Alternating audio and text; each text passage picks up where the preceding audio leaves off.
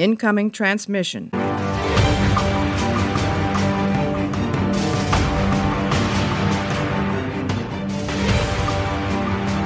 Hallo und herzlich willkommen zu einer neuen Ausgabe von Wobcast, nämlich der Review zur aktuellen Star Trek Discovery Folge, nämlich der zwölften Folge der dritten Staffel. There is a Tide auf Englisch im Originaltitel und es gibt Gezeiten auf Deutsch. Leider ist der Marco heute verhindert aus äh, privaten Gründen und deswegen ist der fantastische Götz mal wieder bei mir. Hallo Götz. Einen wunderschönen guten Abend wünsche ich. Was der Zuhörer nicht weiß, ist, dass wir, glaube ich, letzte Woche, ja, letzte Woche war das, einen neuen Litverse-Podcast aufgenommen haben, der nach diesem hier kommt. Also wir haben schon wieder Wobcast Inception sozusagen. stell mal, ich stell mal neben mich einen Kreisel auf den Tisch und flitsch es an und guck mal, ob ich träume oder nicht. Äh, ja. nee, heute ist Götz mit dabei. Götz schreibt bei uns die äh, Reviews für die Seite, fürs Magazin und ähm, ist deswegen der prädestinierte Mann für diesen Talk hier. Götz, wie hast du Silvester erlebt? Bist du gut durchgekommen? Wie ist 2021 bis jetzt zu dir? Äh, Silvester habe ich eigentlich ganz chillig erlebt. Ich habe mir vier Berliner gekauft, weil Berliner sind bei uns in der Familie Tradition.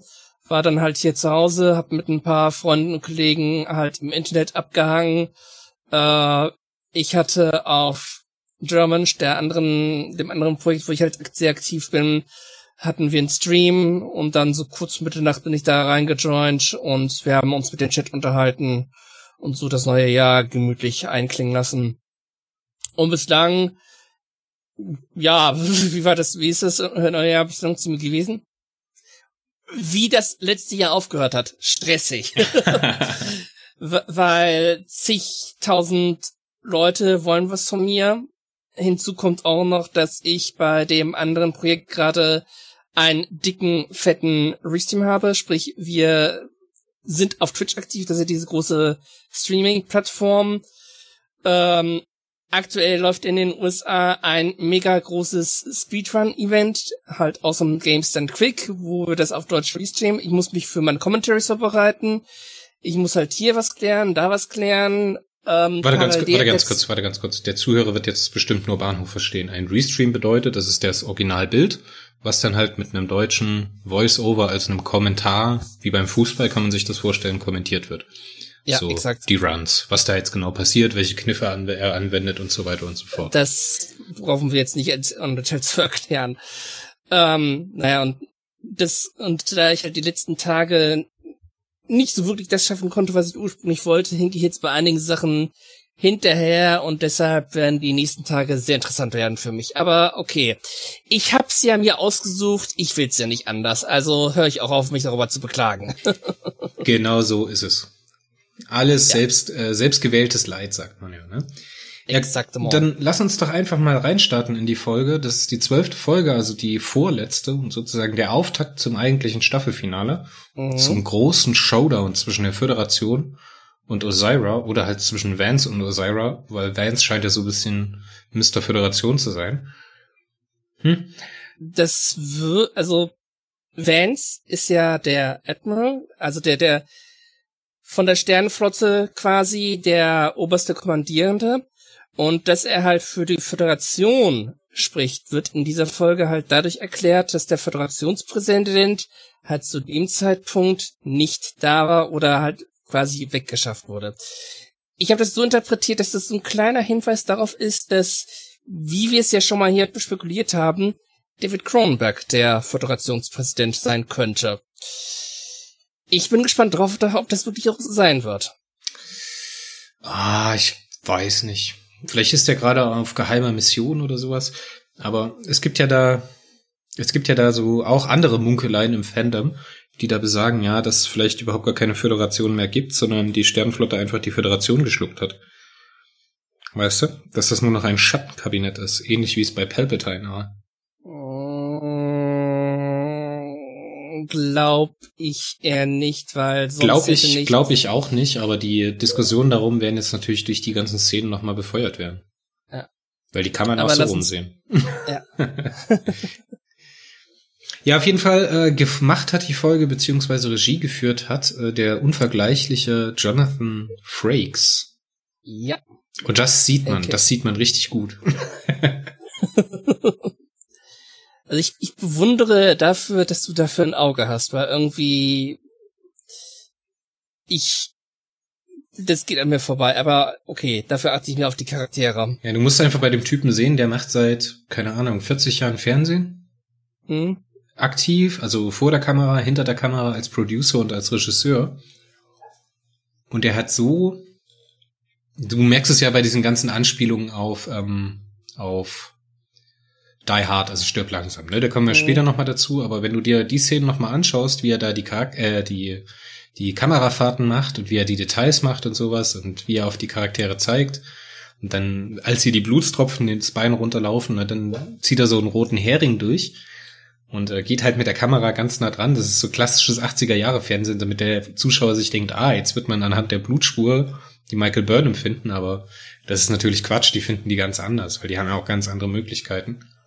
Aber ich finde, sowas zeigt immer, dass der halt, dass der halt Fernsehgeschichte so ein bisschen atmet. Und dass er halt so ein erfahrener alter Hase ist. Und ich finde, hier hat er wirklich eine seiner besten Arbeiten für Star Trek gemacht, bis jetzt. Das ist übrigens, was mir gerade nochmal auffällt, wo ich nochmal bei Memory Alpha nachgucke. Es ist in den USA die 800. Star Trek Episode. Hier in Deutschland noch nicht, weil halt Lower Decks bei uns noch nicht läuft, aber ja, 800 Episoden Star Trek. Unglaublich. 800 Stück, ne? Ich hatte das ja. letzte Woche schon zum äh, Marco gesagt. Jetzt mach mal die, oder jetzt, ich suche mal ganz kurz meinen Taschenrechner raus. Okay. Alles klar. Wir gehen mal von der Durchschnittsdauer einer Star Trek Folge von 45 Minuten aus. Das heißt, mhm. wir haben 800 mal 45. Sind wir bei 36.000 Minuten durch 60, sind wir bei 600 Stunden. Ein Durchlauf. Jetzt äh, frag dich mal selbst, wie oft hast du deine Star Trek Staffeln so gesehen im Durchschnitt? Äh, ein bis zweimal. Also TNG habe ich mehr als das, also viel, viel mehr als das gesehen. Ich würde jetzt mal sagen, der Hardcore-Fans guckt alles dreimal. So, mal drei sind wir bei 1800 Stunden. Das sind in Tagen gerechnet 75 Tage oder halt durch 30,5 zwei Mo äh, zweieinhalb Monate ungefähr. Lebenszeit in Star Trek versenkt. Ach du Scheiße. Aber wir bereuen es nicht. Es keine Minute, keine Minute. Es ist ein wunderbares Franchise. und ich, und ich finde halt, diese Episode zeigt auch das, was halt Star Trek ausmachen kann, die Vielfältigkeit, weil ähm, Star Trek kann Star Trek wird der, es wird der Star Trek immer wieder gerne vorgeworfen, es sei Labertrack. Aber diese Episode war nun nicht unbedingt Labertrack, aber trotzdem waren die Dialoge erste Sahne. Ja, also ich finde, in der Folge kommt alles so zusammen, was Star Trek ausmacht. Das ist auf der einen Seite total brainy, mit, äh, mhm. also was, wie sagt man, verkopft, so, weißt du, so nerdig. Ja, ja. Im Deutschen, glaube ich, oder nerdig im Deutschen ist natürlich Quatsch, aber das ist, hat sich so eingebürgert mit Vance und Osira, dass die so einen Dialog führen, der halt so ein bisschen Ethik und Moral im Hintergrund hat. Was heißt ein bisschen? Da ist ganz viel drin. Ne? Ähm, mhm. Gerade in der Diskussion, als sie sich dann verantworten soll. So, und dann merkt man halt, dass ihr ganzes Gedankengerüst zusammenfällt. Weil sie ist dann natürlich nicht als aufrichtiges Wesen da, ne? das wirklich eine neue Föderation gründen möchte, sondern sie ist als jemand da, die das die vor dem Problem, es ist ein Despot, der vor dem Problem steht, dass seine eigene Macht flüchtig ist, nämlich durch das Dilithium. So, und wenn sie das Dilithium nicht, Dilithium-Problem für sich und die äh, Smaragdkette nicht lösen kann, muss sie einen anderen Weg finden, um ihre Macht zu konservieren. Und das tut sie halt, indem sie diese neue Föderation vorschlägt und indem der Admiral Vance sagt, das ist alles kein Problem, das können wir gerne machen. Aber du musst Allerdings. dich, aber du musst dich persönlich für deine Missetaten verantworten damit ist ihr ganzer ist, Plan natürlich für die Katz. Und davor ist ja auch noch mal ein bisschen, ähm, als es darum geht, wer halt für die Smaragdkette spricht, meint er ja, das muss jemand sein, der nicht von Osira kontrolliert wird oder der nicht Osira ist. Und da merkt man auch ein bisschen, sie kommt ins Schwimmen. Sie kommt ins Schwimmen, weil sie auch damit nicht gerechnet hat. Was sie, was der Vance da von ihr verlangt, ist praktisch die Staatlichkeit der Smaragdkette, weil das ist sie ja, obwohl sie ein kapitalistisches mhm. System ist, dieser merkantilen Zentren, ist ja, dass sie ihre Gesellschaft demokratisieren muss. Ne?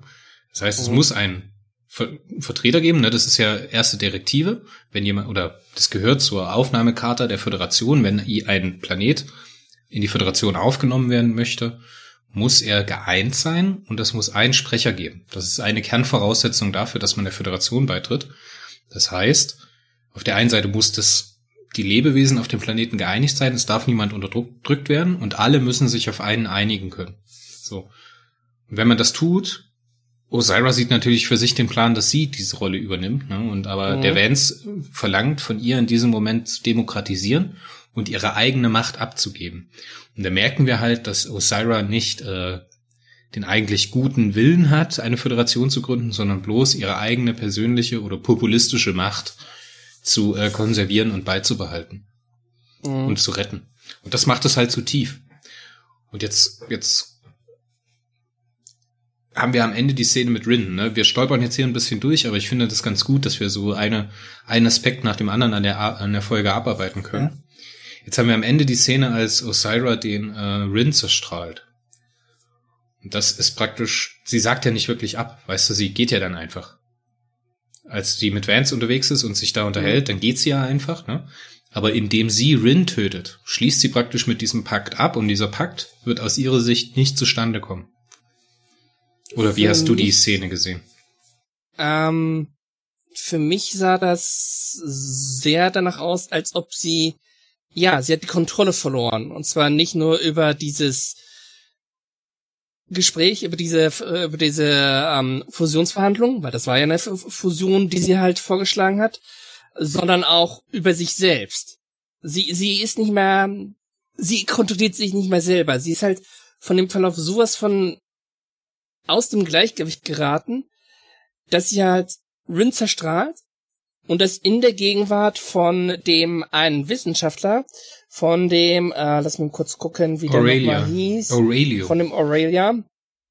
Ähm, sie warnt den zwar vor, aber man, man sieht halt, dass der Aurelia von der Aktion entsetzt ist und für mich sieht das danach aus, als ob also da, da wird was kommen. Da wird garantiert was kommen, weil Aurelia wird das nicht auf sich sitzen lassen. Aber es zwar schon gut, es zwar schon gut, dass er bei der Smaragdkette Möglichkeiten hat zu leben. Also Aurelia, für diejenigen, die jetzt nicht die Folge gesehen haben, Aurelia wird von Kenneth Mitchell dargestellt, der an der Nervenkrankheit ALS leidet. Das ist dieselbe Krankheit, an der auch letzten Endes Stephen Hawking gestorben ist ähm, der ist im Roll an den Rollstuhl gefesselt und seine Figur Aurelion ähm, ist ebenfalls an den Rollstuhl gefesselt und sagt halt in der Episode so sinngemäß, ja, er, er konnte halt in der Smaragdkette leben, er konnte halt äh, eine Familie gründen, konnte Vater sein und so,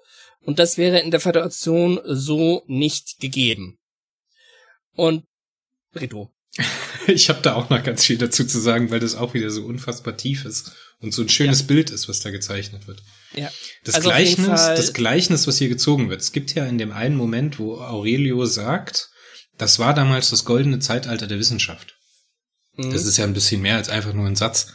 Nämlich damit nimmt man Bezug auf den, auf das auf die Antike, ne, die Spätantike. Grüße an Michael an der Stelle. Wenn sich hier irgendein Quatsch erzählt, dann sag einfach Bescheid. Das ja im Ende, also gerade im Auslaufen mit dem Auflösung des Römischen Reiches und des Byzantinischen Reiches bis zum achten Jahrhundert ungefähr nach Christus gelaufen ist. Und was sich daran anschließt bis zur Renaissance oder bis zur Aufklärung, ist das sogenannte dunkle Mittelalter. Und das Bild sieht man hier in Star Trek nach, nämlich die Zeit des Brandes, ist eine Zeit des Rückschritts. Das heißt, technologisch mhm. hat sich teilweise etwas zurückgebildet. Ne? Sie können zu dieser Zeit immer noch nicht verstehen, wie der transluzierende Sporenantrieb funktionieren kann. Teilweise wissen sie auch überhaupt wahrscheinlich gar nichts über dieses Sporennetzwerk. Und jetzt haben wir was, jetzt wird was gesagt, ne? Jemand wie ich würde in einer anderen Situation überhaupt nicht leben. Das sagt wieder so viel über die Osira aus. Weil die Osira hat anscheinend auch wieder zwei Gesichter. Ne? Grüße an Michael an der Stelle. Mir fällt jetzt der griechische Name für das Vieh mit zwei Gesichtern nicht ein, ist aber auch egal. Oder den Gott. Ähm, äh, sie actet auf der einen Seite Richtung Föderation halt sehr verbrecherisch, ne? aber anscheinend hat sie auch eine fürsorgliche Ader. Weil die Osira hat sich dem Aurelio ja auch angenommen und hat sich um ihn gekümmert und auch teilweise seine Karriere befeuert. Und auch merken wir, dass die Smaragdkette, ja, es gibt ja dann diese, diese Vertreter, diesen verdrehten Dialog, als äh, die Osira zu Vance sagt, ähm, sie sind eine Kette von Planeten und wir sind eine Föderation merkantiler Zentren. Ja. ja. das dreht sich so um. Damit will sie ja eine Charakteristikum schaffen. Ja. Trotzdem braucht sie halt praktisch diese Strahlwirkung des Guten, weil die Smaragdkette ist nun mal nichts Gutes. Aber sie selbst versteht sich natürlich auch als Schutzpatron für ihre Schutzbefohlenen. Und da appelliert sie ja auch an den Vance und sagt, es geht ja eigentlich um unsere Anhänger und nicht um uns. Damit lügt sie ihm praktisch ins Gesicht. Ja. Funktioniert mit Eli nicht ganz so, aber hey. ich, äh, also, wie gesagt, Aurelio, da wird noch was kommen. Was genau weiß ich zu, wissen wir zu diesem Moment noch nicht, aber man hat ihm das, also man hat wirklich das Entsetzen in seinem Gesicht gesehen, dass Aurelia halt in seiner Gegenwart den ähm, Rye getötet hat. Ähm, und ja, was halt die die Dialoge zwischen Charles Wendt und Aurelia angeht, auch da ich muss jetzt ein bisschen ausgreifen, weil ich muss diese Folge loben.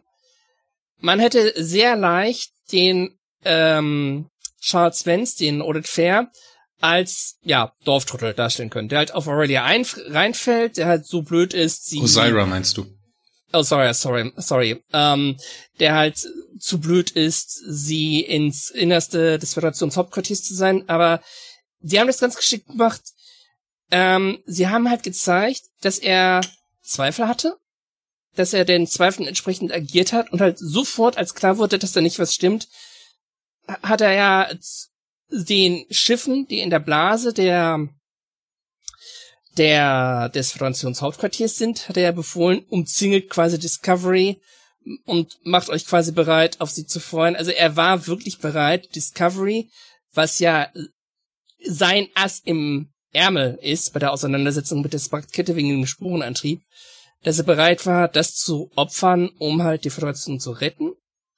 Und dann halt auch später bei dem Gespräch mit Aurelia, dass er zwar willens war zuzuhören, dass er auch durchaus einverstanden war mit der Idee einer Fusion, aber dass er nicht bereit war, die Ideale der Föderation für die Fusion zu opfern. Und wie gesagt, ich fand es wirklich erstklassig, weil dadurch halt klar gemacht wurde, der denkt nach, der hat Köpfchen. Ja, vor allen Dingen ist er auch total ehrlich. Es gibt ja dann auch noch die Szene ja. mit dem, mit dem Obstteller. Wird ja. dann so ein Obstteller hingestellt und dann erleben wir Vance oder Odette Fair in einer, in einer ganz anderen Situation, wo er so sehr explizit spricht. Das tut er sonst nicht. Mhm.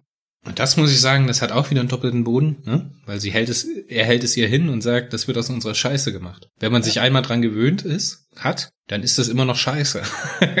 so. Es ist zwar, ja, das mag jetzt ein bisschen vulgär klingen, ne?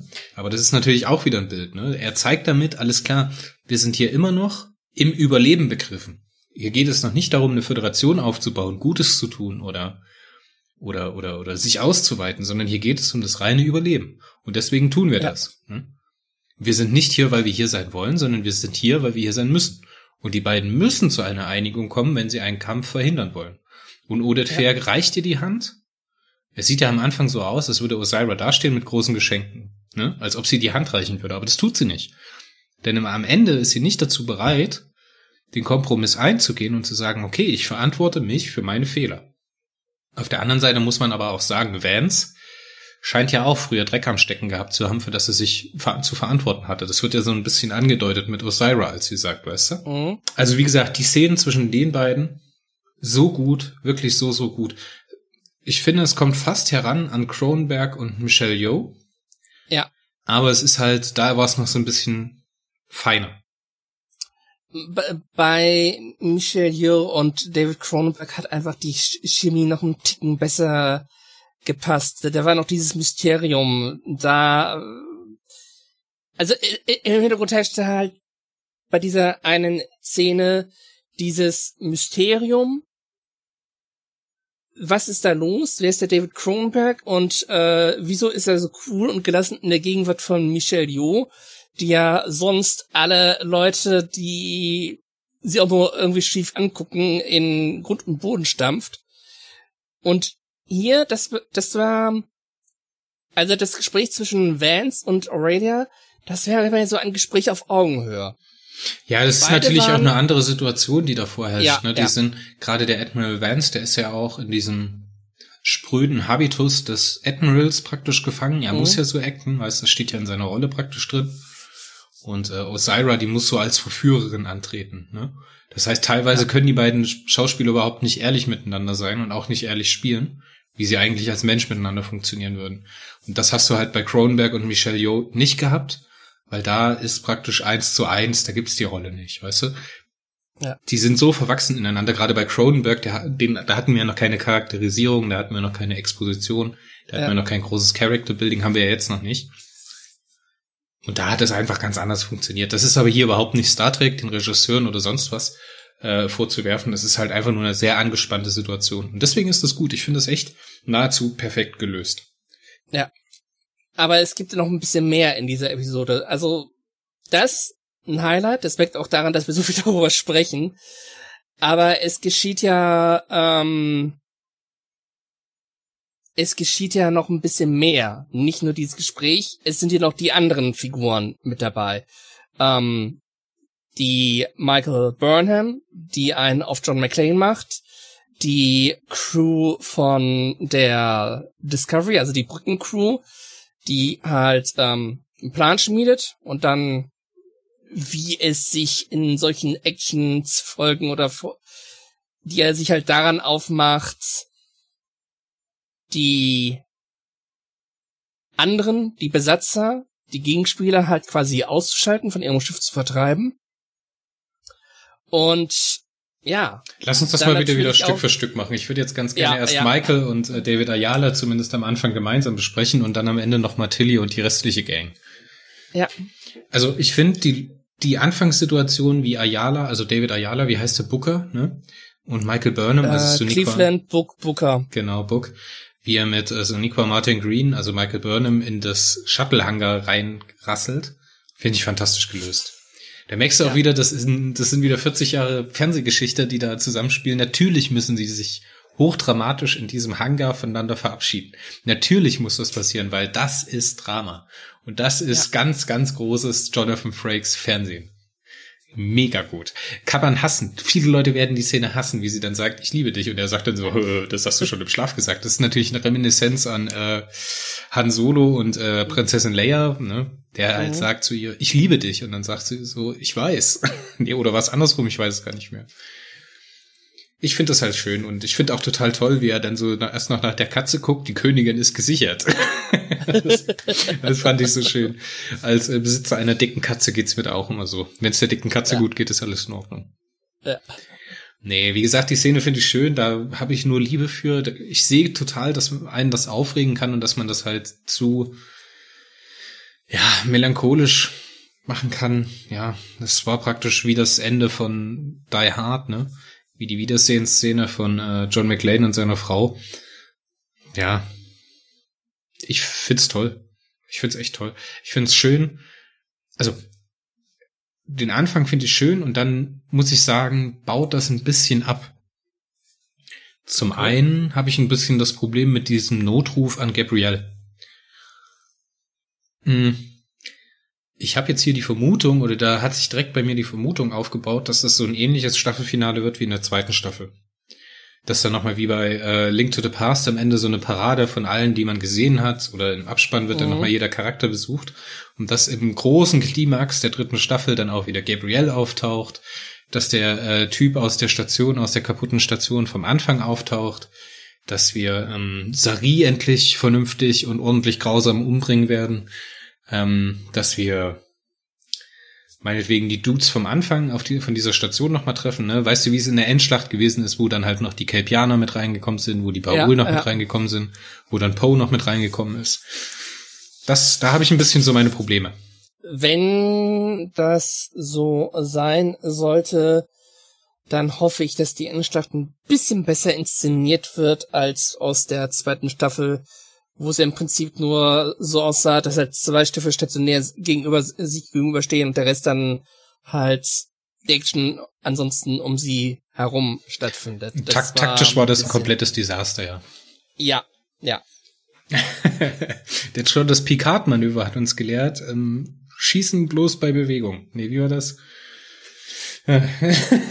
nee, jetzt lass uns mal weitermachen. Ich verstehe nicht ganz die ganze Diskussion oder die ganze Kritik an der Szene, ähm, als sie diesen Wachmann überfällt, der ihm dann das Messer in den Bein rammt. Mhm. Ne? Ich denke, da hat man dann da gesessen, hat dann so gesagt, wir wollen jetzt hier John McClane zeigen, ne? Und John McClane. Ich denke, das war dramaturgisch bedingt. Das war. Ja, ja, denke ich auch. Sie sollte bluten, sie sollte halt John McClane darstellen. Es, es ging gerade noch so. Also hätten die jetzt noch irgendwie Glassplitter so eingebaut, weil sie ja barfuß lief, das wäre ja komplett übertrieben gewesen. Aber so ging's gerade so noch. Ja, also was hast du für ein Problem mit der Szene? Ich äh, das einzige Logikproblem ist, was ich nicht verstehe, ist, warum sie ihn nicht einfach mit einem Nackengriff betäubt. Weil er steht mit dem Gesicht zur Wand, sie könnte sich von hinten anschleichen, mhm. ihm in den Nacken greifen und gut ist. Ähnlich wie sie es später mit Paul Stamets tut. Ja, ähm, nee, ich fand's einfach irritierend. Ich fand, es war, es wirkte halt, nee, lass mich das mal besser mental vorher ein bisschen anders formulieren, ich dann verbal ausspreche. Äh, ich fand, dass diese Szene, wo halt Michael Burnham ins Bein gestochen wird, es, ist, es hat einfach nicht gepasst. Passt. Also man hat einfach gemerkt, wie gesagt, es ist, es war dramaturgisch bedingt, bedingt. Michael Burnham sollte bluten, Michael Burnham sollte eine Blutspur nach sich ziehen. Ähm, es wirkte ein bisschen zu sehr an den Haaren herbeigezogen. Ja, an den Haaren herbeigezogen. So ja, ich, ich finde find das schon okay, weil sie hat einen Plan. Sie will ja an dieses Kommunikationsteil, an diesen ähm, Transporter, mhm. also dieses Badge, was der Typ an der Brust hat. Das will sie ja haben. Und mhm. sobald sie es hat, probiert sie es ja aus und merkt, scheiße, mein Plan hat überhaupt nicht funktioniert, dass ich jetzt hier ins Bein gestochen wurde mhm. und äh, dass ich verletzt wurde und gekämpft habe, ohne irgendwas davon zu haben, war total sinnlos. So, und das gehört da absolut rein. Das muss da gezeigt werden. Ich finde, die Szene hätte man besser lösen können, aber ich muss, finde, so eine Szene muss halt drin sein, um halt so ein bisschen die Fehlbarkeit von den Personen rauszuheben. Ich fände halt zu schade, wenn halt Michael Burnham da durchgeht wie ein warmes Messer durch Butter, durch das Schiff und praktisch das Schiff im mhm. Alleingang, so ähnlich wie Picard das gemacht hat, ähm, das zurückerobert. Hätte das hätte nicht gepasst. Und ich finde das gut, dass man hier so es, teilweise scheitert und einander in der Crew wieder braucht. Das finde ich halt gut, dass man diesen ja. Kniff wieder macht. Also, wenn Michael Burnham quasi das Schiff im Alleingang gerettet hätte, das wäre, sie hätten damit alles konterkariert, was sie jetzt mit Michael Burnham in dieser Staffel gemacht haben. Nämlich, äh, zu zeigen, dass Michael Burnham Fehler macht, dass sie einsichtig ist und dass sie halt nicht mehr der Überretter ist, sondern, ja, dass sie halt einsieht, sie braucht andere. Und hätte jetzt Michael Burnham im Alleingang das Schiff gerettet, wie gesagt, das hätte diese Entwicklung, es hätte sie zu nichts gemacht. Und von daher war es gut, war es gut, dass sie halt, dass es halt nicht der Fall war. Aber jetzt lass uns, bevor wir mit Michael zu Ende kommen, lass uns auf jeden Fall noch einen Schwenk machen über Paul Stamets und Aurelio. Fand ich mhm. nämlich auch sehr schön. Fand ich wieder so ein, er kommt dann halt auch wieder Die Hard durch, ne, diese Geiselnahmeszene, diese Abhängigkeit voneinander, dieses, dieses Verhandeln oder dieses menschlich machen, ne, Paul Stamets spricht mhm. den ja jetzt aktiv an und die Leute werden das hassen, natürlich, weil das wieder Fernsehen ist und Drama ist und weil man das ja nicht in Star Trek reinpacken kann, das ist aber Bullshit. Was er da tut, ist ganz bewusst, er macht sich zum Menschen, ne? Er erklärt ihn, er lässt ihn verstehen, dass er sich praktisch versteht. Ne? Und das sind ja eigentlich mhm. ähnlich wie Odette Fair und Osira, sind der Aurelio und der Paul Stamets wieder zwei Seiten einer Medaille. Zwei geniale Wissenschaftler auf ihre Art und Weise. Beide Liebhaber der Oper. Ne? Der eine mag andorianische Oper, der andere mag rigelianische Oper. Oper. Mhm. Natürlich widerspricht er ihm nicht, als er sagt, alles klar, andorianische Oper ist das Nonplusultra. Natürlich tut er das nicht. Ne? Er kommt durch seine absolute Beobachtungsgabe. Ne? Und was wir jetzt merken, was merken wir dadurch? Er hat davor diese Neuronalfessel auf dem Kopf Und wir merken, dass er auch mit dieser Fessel auf den Kopf sensorisch wahrgenommen hat. Weil in der Perspektive, wie die beiden jetzt zueinander stehen, kann er die Piercings hinterm Ohr nicht sehen. Ja. Das heißt, damit kann ja vielleicht auch noch was gemacht werden. Würde ich auch sehr, sehr spannend finden, weil Paul Stamets ist natürlich noch so ein freies Radikal, bis er dann halt später weg muss. Und was halt auch so klar sein muss, was so klar sein muss, ist, dass Michael Burnham Paul Stamets von diesem Schiff runterbringen muss. Er muss dort weg. Es ist die einzige Möglichkeit, den Sporenantrieb unbrauchbar zu machen, ohne ihn gleich selber zu zerstören. So ist es. Und wer das nicht sieht, entschuldigt mal bitte. Aber das, klar, Osira hat das Schiff gekapert. Und sie verlässt sich darauf, dass sie den Sporenantrieb einsetzen kann. Und der einzige mhm. Weg, den Michael Burnham hat, um das zu tun, ist den, Mike, äh, ist den Paul Stamets entweder auszuschalten oder halt so zu schädigen, dass er nicht mehr benutzen kann. Oder halt das Schiff zu schädigen oder ihn halt vom Schiff zu bringen. Und meine, letzten Endes, sie kann ihn nicht schädigen, weil er ist immer noch so etwas wie ihr Freund. Das Schiff kann sie auch nicht schädigen, weil es ist ihr Schiff. Oder sie gehört. Und ähm, ja, letzten Endes ist diese die Tatsache, dass sie halt den Paul Stamets aus dem Schiff entfernt, die beste Lösung, die sie hat. Auch wenn es natürlich Paul Stamets nicht, nicht ganz mit einverstanden ist, weil ich fand, dass diese, dieser Moment, wo es wirklich aus ihm rausbricht, wir haben dir vertraut, diese, die, diese, wirklich diese Anschuldigung, wir haben dir vertraut und jetzt, ähm, missbrauchst du quasi dieses Vertrauen. Wobei er nicht die anderen meint, sondern sich selber. Weil er will halt, er will halt zu seinem Ehemann, den Hugh Culber, wo er ja nochmal erwähnt, dass der Hugh Culber am Ende der ersten Staffel ja von, ah, wie ist nochmal dieser Untergrund und Klingone? Keine ja, Ahnung. Ich egal. weiß. Oh Gott. Ash Tyler, Ash Tyler hieß Ash der Mensch. Ja, der von Ash Tyler umgebracht wurde oh, und dann Bock. in der zweiten Staffel. Bock. Bock. Ähm, und dann in der zweiten Staffel wieder unter die Lebenden gebracht wurde, er will ihn halt nicht normal fangen. Und ich find's auch schön, dass er Adira Tal als sein Kind bezeichnet hat. Weil das ist halt wirklich, man hat sowas gemerkt, dass er halt sich ihr zugeneigt fühlt, fühlt, fühlt, nicht fühlt, nicht, ähm, nicht körperlich, er mag sie, sondern halt wirklich, es ist eine, eine väterliche Beziehung, eine Mentorenbeziehung so quasi. Er nimmt, er hat sie halt unter seine Fittiche genommen, er sorgt sich um sie. Er hat ja zum Beispiel, als sie, als sie an dem Signal gearbeitet haben und die Adere vollkommen erschöpft. Ja, so alibimäßig die Jacke drüber gelegt. Da habe ich ein bisschen, also mit der Szene ja. habe ich, also mit dem anderthalb Sekunden in der Folge habe ich ein bisschen ein Problem. Weil das hängt für mich ein bisschen in der Luft, muss ich sagen.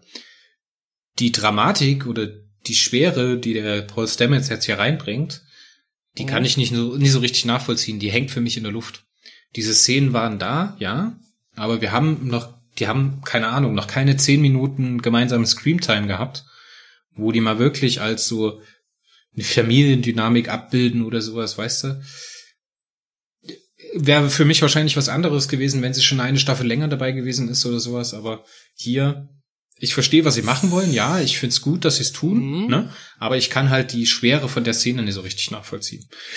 Also für mich war diese Schwere vorhanden für mich hat da halt das, was halt zuvor geschehen ist, hat halt ausgereicht. Aber so sind Geschmäcker unterschiedlich. Gott sei Dank. Ja, auf jeden Fall. Ja.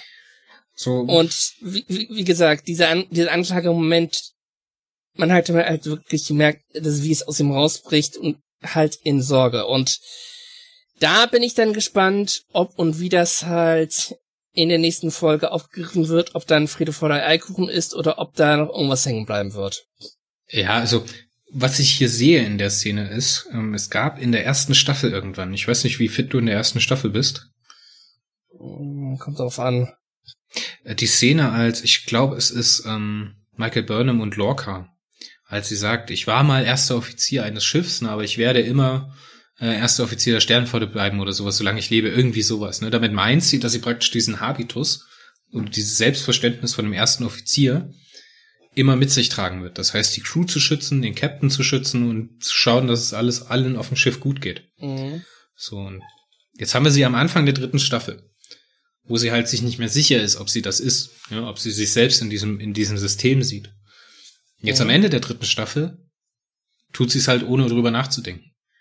Sie weiß, um Stamets zu schützen, muss er von diesem Schiff runter. Und um Stamets und die Crew zu schützen, muss man die Gefahr eingehen, dass Yukalba, Saru und Adira Und Adirata. sterben. So hart wie es Ja. ist. Ne? Und dann auf der anderen Seite sieht man halt, dass Paul Stamets eigentlich keine militärische Ausbildung hat. Ne, Er ist ja Zivilist, der halt im Klingonenkrieg verpflichtet wurde.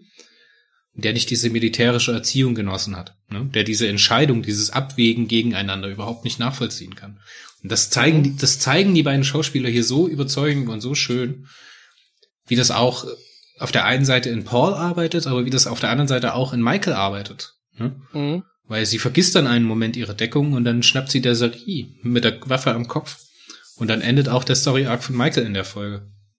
Und wir wissen dann zum Schluss nicht, was mit ihr eigentlich passiert ist. Ich kann es in der Situation aber nicht nachvollziehen, warum der Sari nicht einfach abgedrückt hat. Ja klar, Drama, natürlich. Ne? Es muss noch einen Showdown geben, wo Osira Michael Burnham erklärt, was ihr eigentlicher Plan ist.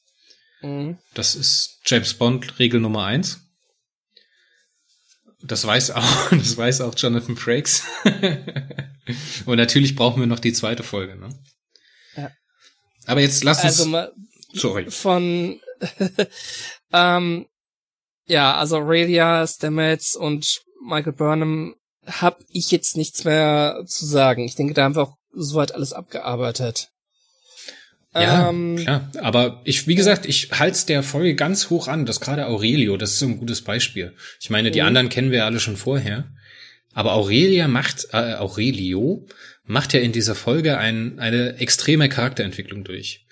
Vergleiche mal diesen, diesen letzten Blick, den er Osira zuwen- äh, zuwirft, als sie Rin erschießt, mit dem, wo sie äh, am Anfang im Maschinenraum bei Stamets sind, wo er gefesselt ist, ne, und Osira besucht ihn, wo sie dann die Oper anmacht. Und dann sagt er ja sowas wie, ähm, mit dir ist das Universum viel besser dran oder sowas.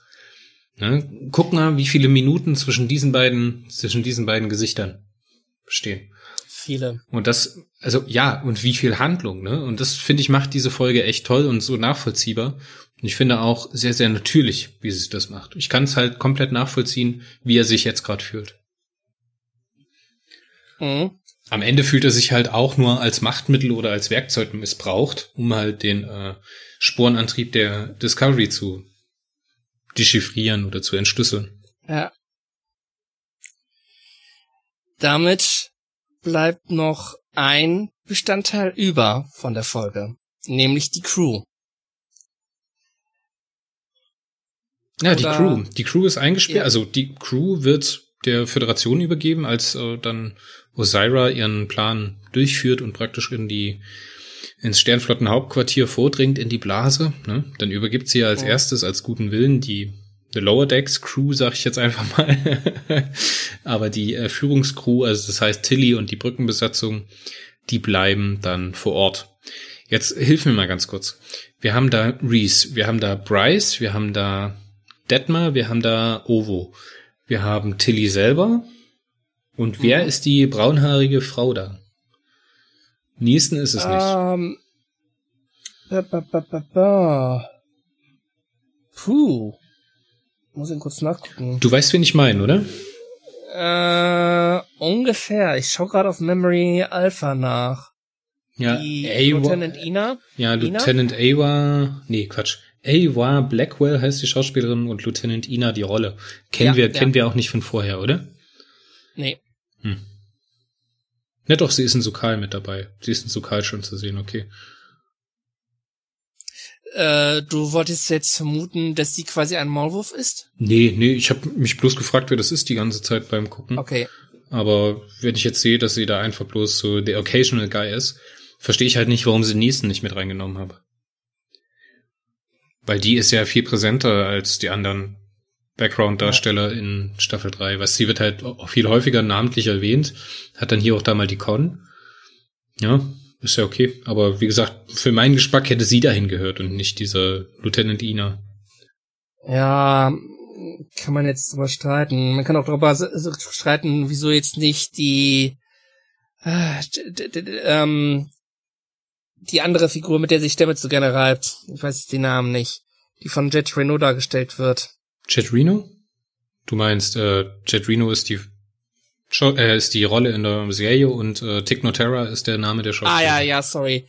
Man kann jetzt, jetzt sich auch darüber streiten, wieso sie jetzt nicht damit dabei ist, aber letzten Endes, ja, es ist so wie es ist und ähm, man kann halt nicht alles unterbringen. Und ich bin über jede Gelegenheit froh, in der Jet Reno halt mit dabei ist.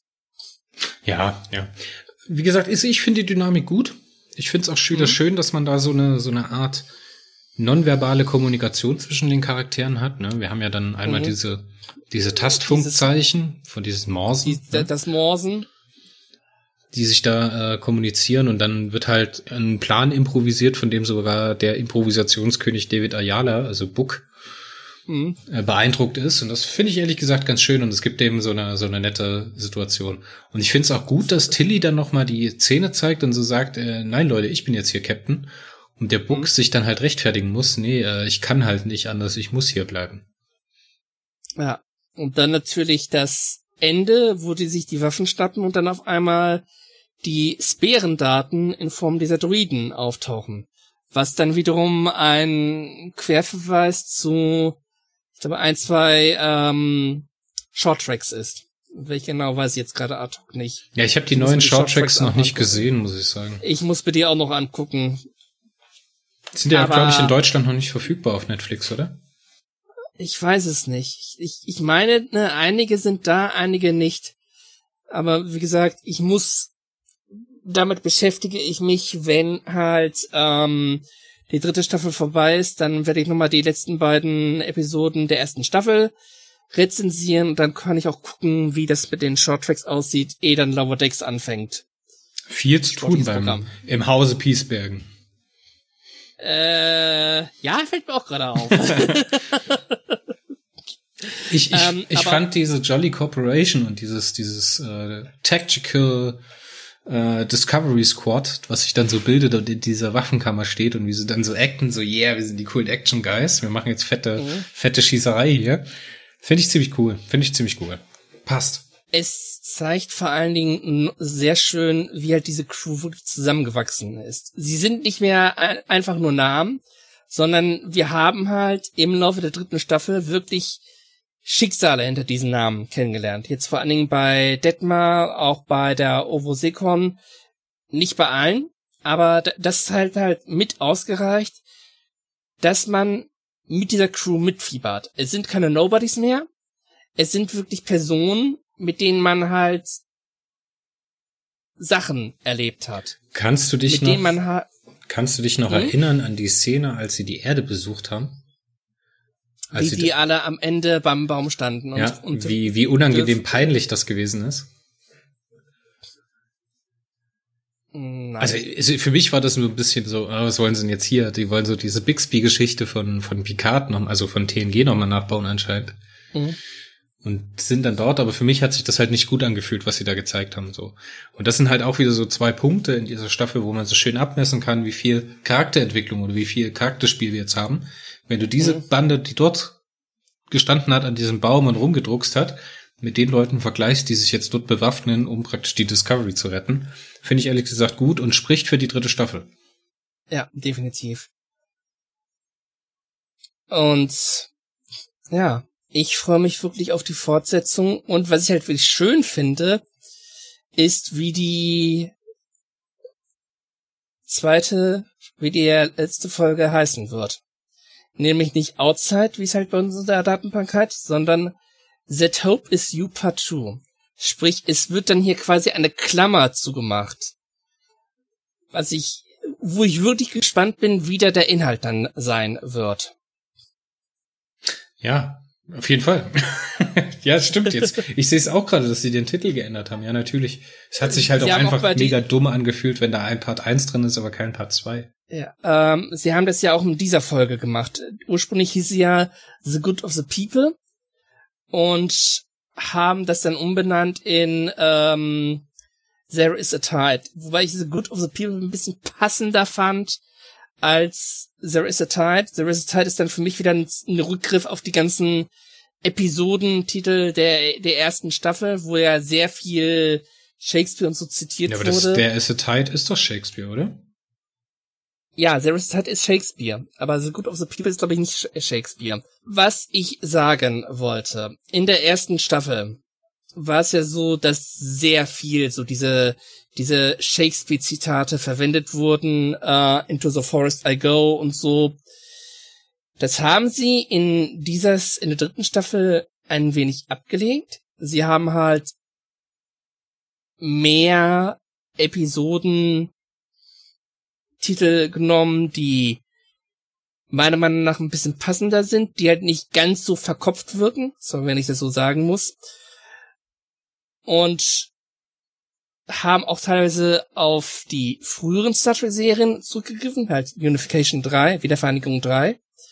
Und jetzt wieder dieses, ja, ähm, ah, ich kann den Namen nicht merken. There is a Tide. Das ist dann auch schon wieder so ein bisschen dieses, dieses, dieses verkopft. Und das hat meiner Meinung nach nicht so ganz zu dieser Episode gepasst. Was? Das passt doch mega. Bin ich wieder der Einzige, der das sieht? Also, im Original stammt das aus Ähm. Julius Caesar und die ganze Textstelle geht folgendermaßen. There is a tide in the affairs of men, which taken at the flood leads to unto fortune. Omitted all the voyage of their life is bound in shallows and in miseries. And such a full sea are we now afloat, afloat, sorry. And we must take the current when it serves, or lose our ventures. Also es Wirst ist, es ist ein Auf und Ab in der Entwicklung von Menschen. Ne? Das passt ja zu diesem antiken Mittelaltervergleich, den wir jetzt hier gesehen haben, ne? mit diesem Abflauen der Entwicklung, ne? dass man das Frühere als Hochzeit der Wissenschaft tituliert. Das passt doch hier absolut total rein. Wirst du mich jetzt lynchen, wenn ich dir sage, ich habe nie Shakespeare gelesen? Ach Götz. Wenn es Sherlock Holmes gewesen wäre, den habe ich auf Englisch verschlungen. Ja, aber das ist Pulp. Aber das ist beides hey, Pulp, aber das eine ist halt Brady Pulp. Nichts, nicht, nichts gegen Pulp, hey. Ja.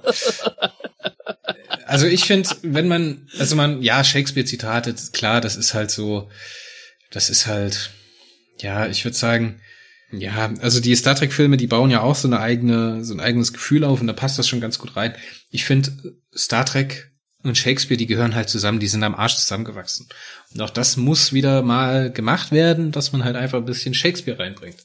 Und Into the Forest I Go, klar klingt sich das heute so komisch an, ne, aber dann seht es doch mal als Hint. So, denkt mal zwei Minuten drüber nach und vielleicht gefällt's euch und vielleicht gefällt's euch nicht. Aber selbst wenn es euch nicht gefällt, habt ihr dadurch vielleicht mal eine halbe Seite Shakespeare gelesen, das was vielleicht auch nicht so schlimm ist. Vor allem für dich, Götz. Nein. Ich lese schon zu viele andere Sachen. Ja, aber du hast, du hast doch Also- bestimmt mal, du hast doch bestimmt mal die ganzen Shakespeare-Verfilmungen geguckt, oder? So Romeo und Julia oder sowas mit, ja, um Leon- Romeo und Julia führt, wird kein Weg dran vorbei, aber mit ansonsten. Leo DiCaprio oder, oder Hamlet mit, äh, Ja. Mit der fantastischen Julian Stiles und Ethan Hawke. Wer das gucken möchte, echt Hamlet tolle habe ich Folge. nie gesehen. Filme.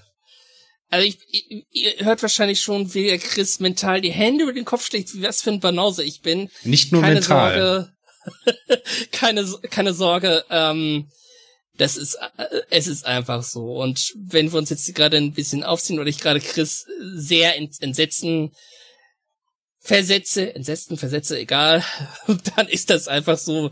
Wir arbeiten trotzdem gerne zusammen. Ja.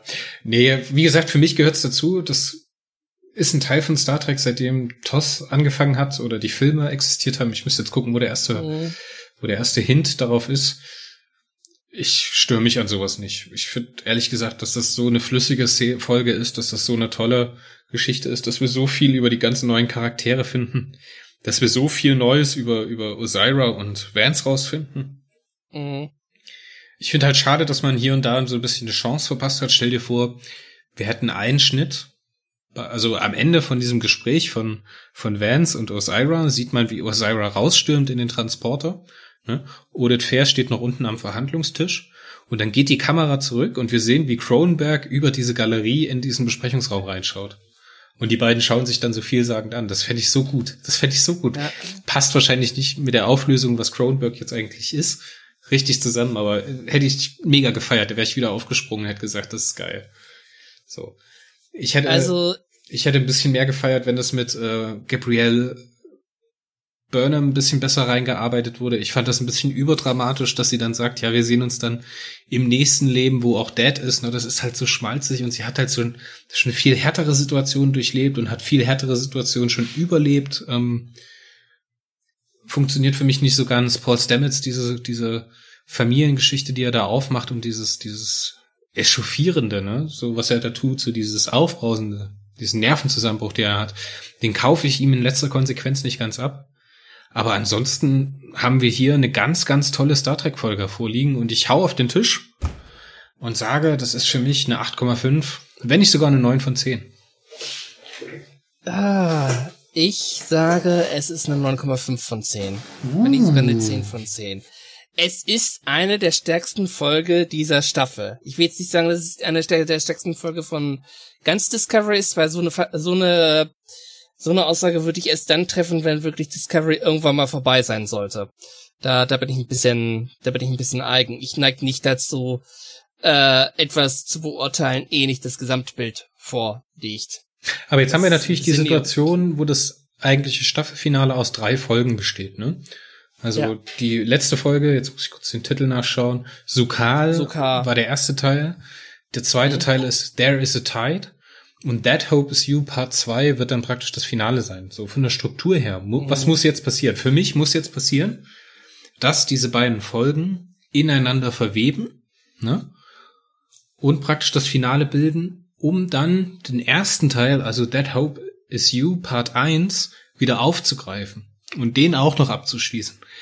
Was sie sich da so vorgenommen haben, ist sehr, sehr ambitioniert. Aber ich bin sehr, sehr guter Dinge, dass sie uns hier ein schönes Ende zaubern werden, womit meine, sie uns nicht so enttäuschen wie in der zweiten Staffel. Oder wie der ersten Staffel. Nein, das Staffelfinale von der ersten Staffel ist mega. Das, äh, das Staffelfinale der ersten Staffel war, war eine Beleidigung. Ach, komm hier auf. Du hast es ja noch nicht mal rezensiert, also halt den Mund. Glaub mir, mich hat der Moment aufgeregt, wo Michael Burnham ähm, vor der äh, quasi dafür belohnt wird, dass er diesen ganzen Schlamassel überhaupt aufge, aufge, aus, äh, ausgelöst hat. Das, bin ich, das hat mich echt aufgeregt, als ich so das Finale der ersten Staffel gesehen habe. Aber okay, darüber reden wir ein andermal. Ähm, letzten Endes, was ich halt, was mich halt optimistisch äh, macht, dass das gut wird, auch von der Länge her. Die sind, was die Längen der einzelnen Episoden angeht, ja nicht mehr an das gängige, starre 45-Minuten-Format ge äh, gebunden. Das hat man jetzt in dieser Folge gesehen, die halt, glaube ich, um, um die 50 Minuten lief. Es gibt auch Episoden, die ein bisschen weniger liefen und so. Und ich schätze, wenn halt That Hope is You Part 2 laufen wird, wenn diese Folge dann laufen wird, dann hoffentlich auch wieder um die 50 Minuten, vielleicht ein bisschen länger, und dann stehen die Chancen gut, dass dies ein sauberes Staffelfinale wird. Endlich. Endlich, weil Star Trek Discovery hat es wirklich verdient. Die dritte Staffel, so wie es dann gelaufen ist, gab ein paar Tiefpunkte, gab auch einige Höhepunkte. Hey Leute, was reden wir denn hier von Tiefpunkten? Da haben wir in der Wertung kein einziges Mal unter der 5 gehangen. Das sind doch keine Tiefpunkte, Leute. Hey, ich, ich rezensiere auch Videospiele und alles, was nicht unter einer 8 ist, ist schlecht. Ja, ja, genau. Ähm, letzten Endes, ähm, die dritte Staffel sehr viel Verbesserung und so und ich würde es ihr wirklich gönnen, wenn es ein gelungenes Staffelfinale ist, weil das dann für mich der endgültige Beweis. Star Trek Discovery hatte seinen Weg gefunden. Es weiß jetzt, was es sein will und wie es halt das Ganze umsetzen wird. Es hat so ein bisschen zu sich selbst gefunden und das finde ich gut. Und ich finde auch, das ist ja auch ein großer Kritikpunkt von manchen, ne, dass man teilweise so ein bisschen vermischt die Beziehung von den Schauspielern zueinander zu den Beziehungen von den Rollen zueinander. Ne, da hatten wir mhm. diese, diese, dieses Toast auf Philippa am Ende der Terra Firma Part 2 war das, ne? Mhm. Haben wir da diesen Toast und die viele Leute haben halt gesagt, ja, da haben die Produzenten einfach vertauscht, dass es da um die Verabschiedung von Michelle Yeoh ging und nicht um Philippa Georgiou. Leute, entspannt euch doch mal.